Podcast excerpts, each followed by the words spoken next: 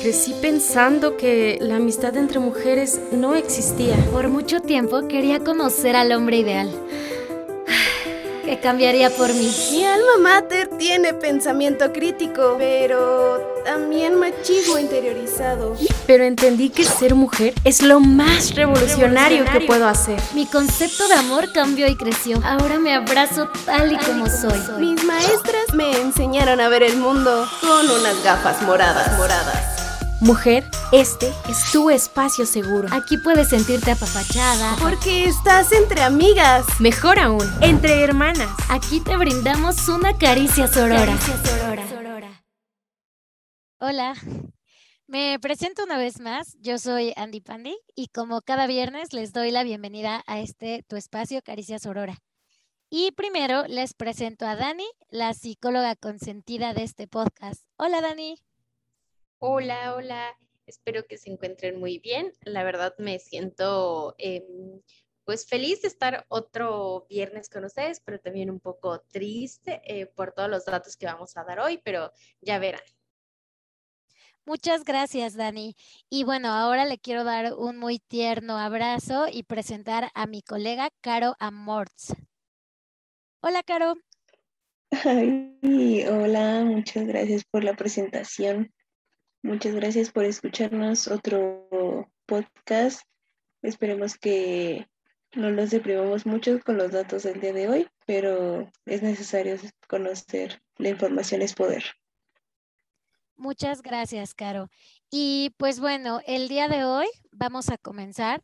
Yo voy a comenzar y les voy a platicar una historia. Entonces, las voy a guiar un poquito. Imaginemos a nuestro alrededor a 12 mujeres. 12 mujeres con las que generalmente convivimos. Pueden ser del trabajo, de la escuela, de tu casa, de la familia cercana, de la familia lejana, amigas, conocidas, 12 mujeres.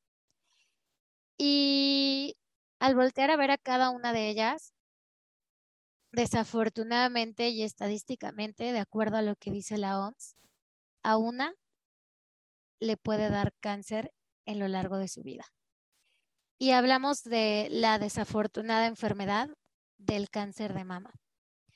Este es un tema bastante preocupante porque no solamente afecta a nivel nacional, sino a nivel mundial.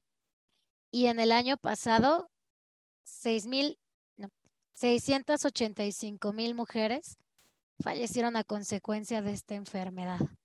Es un tema bastante triste desafortunadamente es un tema más concurrente de lo que quisiéramos.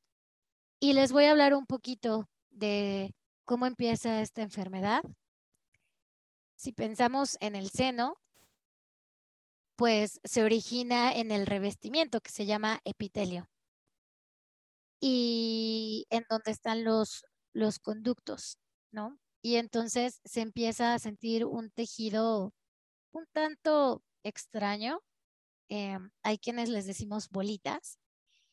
Y ese pequeño tejido extraño o bolita dura que están en nuestros senos, esto tan chiquito y tan pequeño casi que no se puede sentir, al menos que lo exploremos en algunas ocasiones. Incluso muchas de las ocasiones no hay ni siquiera síntomas. Eso es un tumor canceroso. Y está en el conducto o en el lóbulo. Y al principio ni siquiera hay síntomas. Y la verdad es que apenas si se siente. Pero si este cáncer no es atendido a tiempo, se puede recorrer, invadir el tejido mamario que está alrededor. Y si seguimos sin darnos cuenta, puede propagarse hasta los ganglios, puede propagarse hasta los ganglios linfáticos.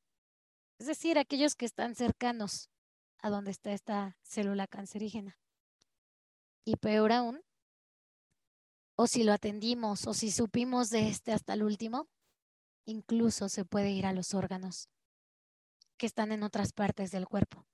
Esto se llama metástasis distante. Es un tema bien triste, bien complicado, pero es importante mencionarlo desde la posición de mujer, porque a las mujeres, desde la adolescencia hasta la adultez, somos propensas a este cáncer.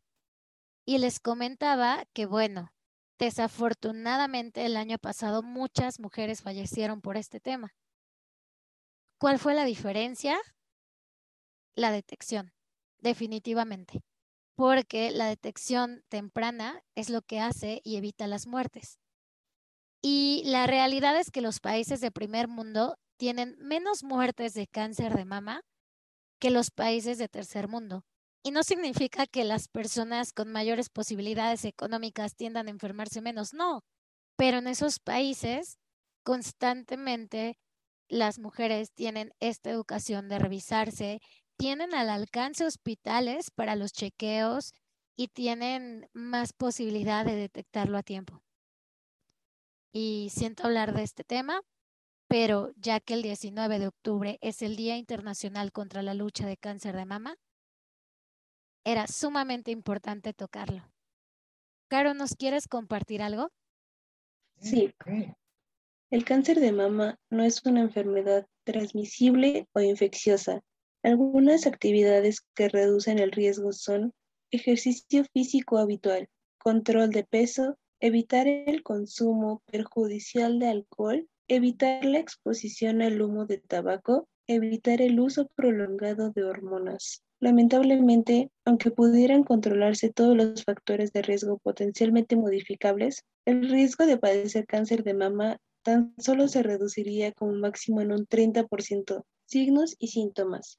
Un nódulo o engrosamiento en el seno, la alteración en el tamaño, forma o aspecto de un seno, la aparición de hoyuelos, enrojecimiento, grietas u otra alteración de la piel, el cambio de aspecto del pezón o la alteración en la piel circundante, o sea, la areola, la secreción anormal por el pezón. Estos son algunos aspectos importantes que debemos de tomar en cuenta para poder tener esta cultura de, de detección, ¿no? De tocar nuestros pechos para poder saber si han cambiado de alguna manera. El amor propio empieza cuidándonos a nosotras mismas. Dani, ¿nos quieres compartir algo? Ay, pues sí, realmente me quedo pensando en todos estos datos que ustedes dos acaban de dar, porque son terribles. Escuchar eh, estas cifras, estas estadísticas, estos datos que ya nos comentaba Andy, un poco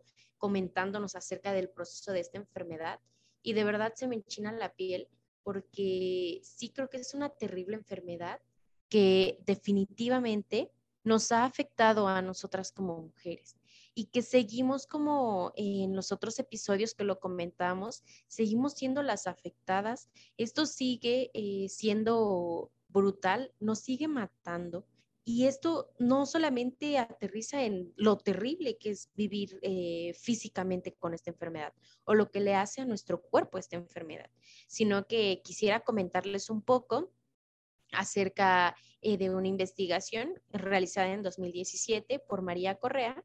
Eh, es una psicóloga eh, que nos habla justo acerca del impacto psicológico frente al diagnóstico de cáncer de mama.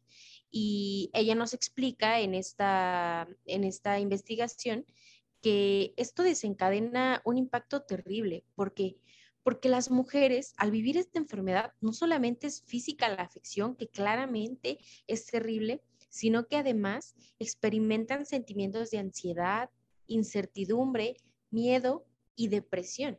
Y como ya veíamos en episodios anteriores, que esperamos que nos estén escuchando, em, veíamos que una de las principales causas de enfermedades mentales en las mujeres son la depresión.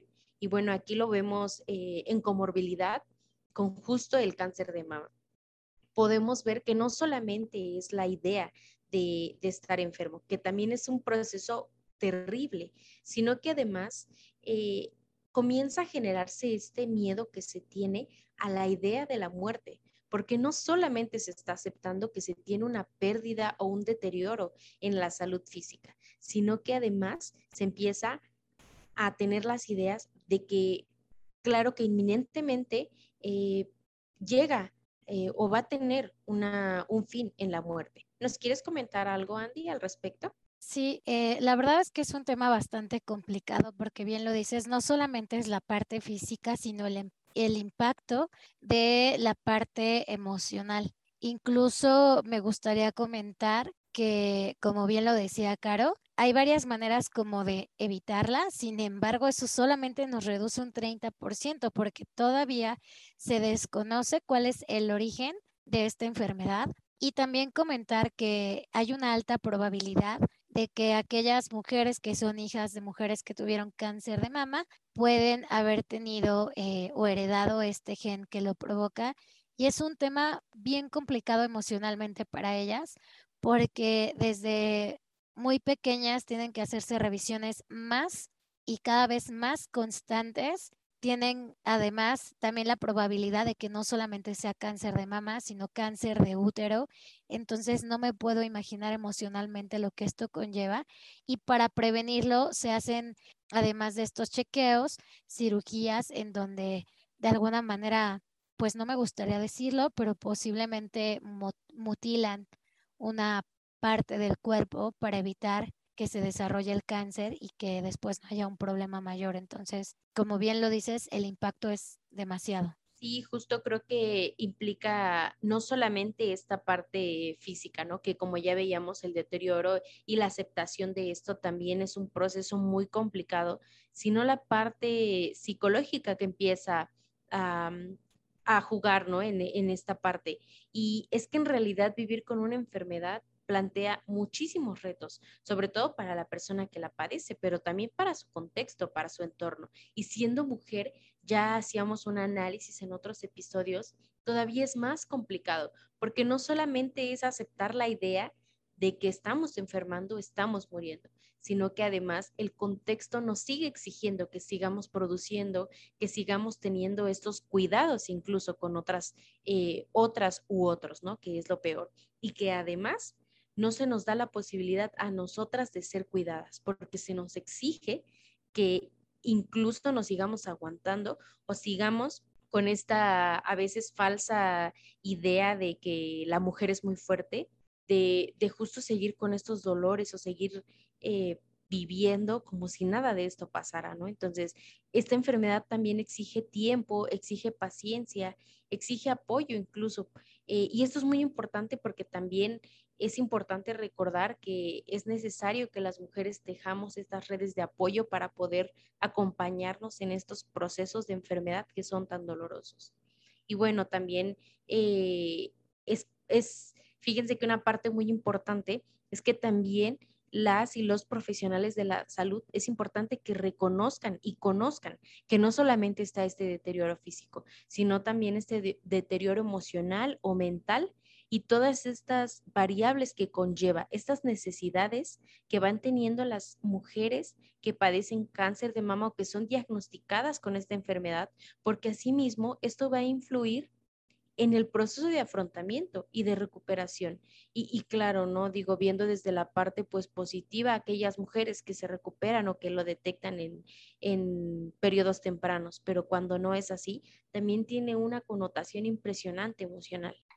Eh, justo creo que con esto que les comentaba, eh, es importante que entendamos que al ser mujeres y al padecer este tipo de enfermedades, también es importante el, ver el contexto y qué está pasando con nosotras, ¿no? También en específico, porque si bien es cierto que, bueno, una enfermedad de este tipo que pues aún se desconoce la causa, eh, no la podemos prevenir, sí hay muchísimas cuestiones que, podemos hacer como mujeres y que también deberíamos de mirar, no solamente el, ver cómo, cómo, morimos o cómo nos enfermamos, sino también el poder visualizar que esta tiene, esto tiene muchas connotaciones o esta enfermedad en particular y que sí es importante que nos cuidemos, que tengamos una cultura, como ya le mencionaba un poco Caro, de prevención, de autocuidado, ya también lo mencionábamos en algún otro episodio, pero es muy importante que aunque en este sistema se nos exigen tantas cuestiones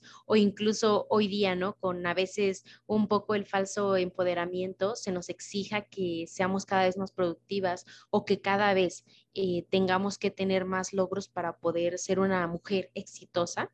Eh, también es importante que veamos por nuestra salud, que nos cuidemos, que nos hagamos chequeos. Creo que a veces se nos olvida o incluso el sistema no nos permite que tengamos esto, estos cuidados o estos autocuidados, pero es muy importante que lo tengamos en cuenta, porque si bien es cierto em, que también eh, evidentemente cada vez se pone más complicada eh, la situación para nosotras, tanto en un mundo laboral como educativo, como social, también es importante que, que nos miremos y que nos ayudemos y que también dejamos nuestras redes de apoyo para poder seguir eh, luchando con, con todo este tipo de enfermedades. Totalmente de acuerdo contigo, Dani. Las redes de apoyo, sobre todo entre mujeres que tenemos tantas similitudes desafortunadamente también en la parte de enfermedades, ¿no? Que la mayoría de las veces lo que tiene que ver con cáncer de mama es a mujeres, solo el 0.5% o el 1% afecta a hombres. Claro, no estoy minimizando que a ellos no les pase, nos dañan desafortunadamente más a nosotras y estoy totalmente de acuerdo contigo que las redes de apoyo sirven bastante. La verdad es que es un tema bastante extenso, como siempre les decimos, pues este podcast es muy pequeño y no podemos hablar de todo lo que conlleva esta enfermedad. Y pues bueno, ha llegado la hora de despedirnos y yo voy a cerrar con la siguiente información. Me gustaría comentarles como a grandes rasgos lo que es eh, la autoexploración. Lo que vamos a hacer, chicas, es pararnos frente al espejo y, eh, como bien decíamos, ¿no? perder este miedo, esta pena, y más allá de criticarnos de si nuestros pechos son o no lo que la industria nos ha dicho, que grandes y redondos y perfectos, pues en realidad tiene que ver un autoconocimiento, ¿no? Todos los pechos son diferentes, pero si constantemente observamos nuestros senos, podemos saber y conocerlos cada vez mejor. Si en algún momento ven que cambia la forma de una manera significativa, que la superficie se ve diferente, la piel, eh, que de pronto sin estar eh, embarazadas o lactando sale un líquido diferente que antes no salía. Puede ser que lo vean más inflamado, más enrojecido o de pronto tiene algunas ulceraciones, pues es importante detectarlo. No siempre significa, y no hay que espantarnos, que esto es igual a tener cáncer. No, por supuesto que no hay otros factores, pero es importante detectarlo, ¿no? Aunque no sea cáncer, no es algo normal en nuestros senos. Después vamos a poner las manos, chicas, así, alzarlas, luego detrás de la cabeza. Los codos tienen que ir como poquito hacia arriba, ¿no? Y entonces eh, con las manos en las cinturas y los hombros hacia adelante. Esa es la mejor manera de observar nuestros pechos. Ya que vimos que pues no hay como nada en lo superficial que nos pudiera indicar que hay algo diferente, lo que vamos a hacer es solo la mano derecha dejarla en la nuca y con la izquierda vamos a tocar el, pecho contrario, desde arriba hasta abajo, revisando todo, ¿no? Axila, apretar el pezón para ver que no haya secreción y, vamos a ir como tocando nuestro pecho. Esto nos va a ayudar sobre todo a conocer si de pronto, pues nuestros pechos eh, tienen todos texturas diferentes y si lo hacemos constantemente, ¿no? Suponiendo que una vez cada tres meses o una vez al mes, pues va a ser más notorio si hay cambios. Y lo mismo se va a hacer del otro lado. Estas auto, autoexploraciones son como primordiales para que detectemos si de pronto hay alguna anomalía. No se espanten, no, no es cáncer, siempre que hay algo diferente. A veces se inflaman, algunos conductos tienen otra explicación, pero pues no es normal que cambien, ¿no? Puede ser una explicación también no mala, pero es importante el autoconocimiento y como bien decía Caro, esto es parte del autocuidado. Yo con esto termino. Gracias por darnos esta información, Andy, porque creo que es muy importante muchas veces por no acudir a estos espacios, por no tener acceso, por no poder muchas situaciones. Cuando no se acude, a veces no tenemos esta información. Sin embargo, eh, hoy ya la han escuchado, esperamos que pueda servir. Eh, yo quisiera despedirme comentándoles un poquito eh, cómo podemos ayudar a una mujer con cáncer de mama y bueno, las recomendaciones son desde la parte muy social, eh, quiero comentarles que si conocen a alguien, alguna familiar, alguna amiga, alguna conocida, es, algunas recomendaciones pueden ser que, que se preocupen en, en, preguntarle cómo está su salud, si es posible acompañarla a las visitas o pruebas con el, el médico, la médica. También es muy importante apoyarla en sus decisiones, hablar mucho acerca también de finalmente se comienza a tener un duelo de, una pérdida de su salud física. Es importante que también eh, se les apoye en cuestión de emociones, tal vez normalizar un poco eh, que sus, sus, emociones van a ser cambiantes, también un poco pues preguntarles si necesita algún apoyo, se les puede ayudar de cierta manera. Creo que estas son algunas recomendaciones que nos pueden ayudar. Y también, bueno, quisiera comentarles que no olvidar que aunque una no es una teoría 100% em, comprobada, eh, finalmente eh, es una teoría que también nos indica que muchas veces eh, la causa del cáncer de mama puede ser por una represión de, de, emociones o sentimientos. Entonces, pues también si ustedes se sienten mal, si se sienten tristes, si sienten que algo eh, no está pasando o no lo están pudiendo transitar en tu vida, en su vida también es importante o como recomendación, pues pueden acudir a profesionales de la salud, ya sea eh, ir con una psicóloga, con un psicólogo o incluso también eh, con algún psiquiatra. Bueno, a mí me gustaría despedirme de este episodio quizá un poco crudo, diciéndoles que es importante hablar de esta manera, ¿no?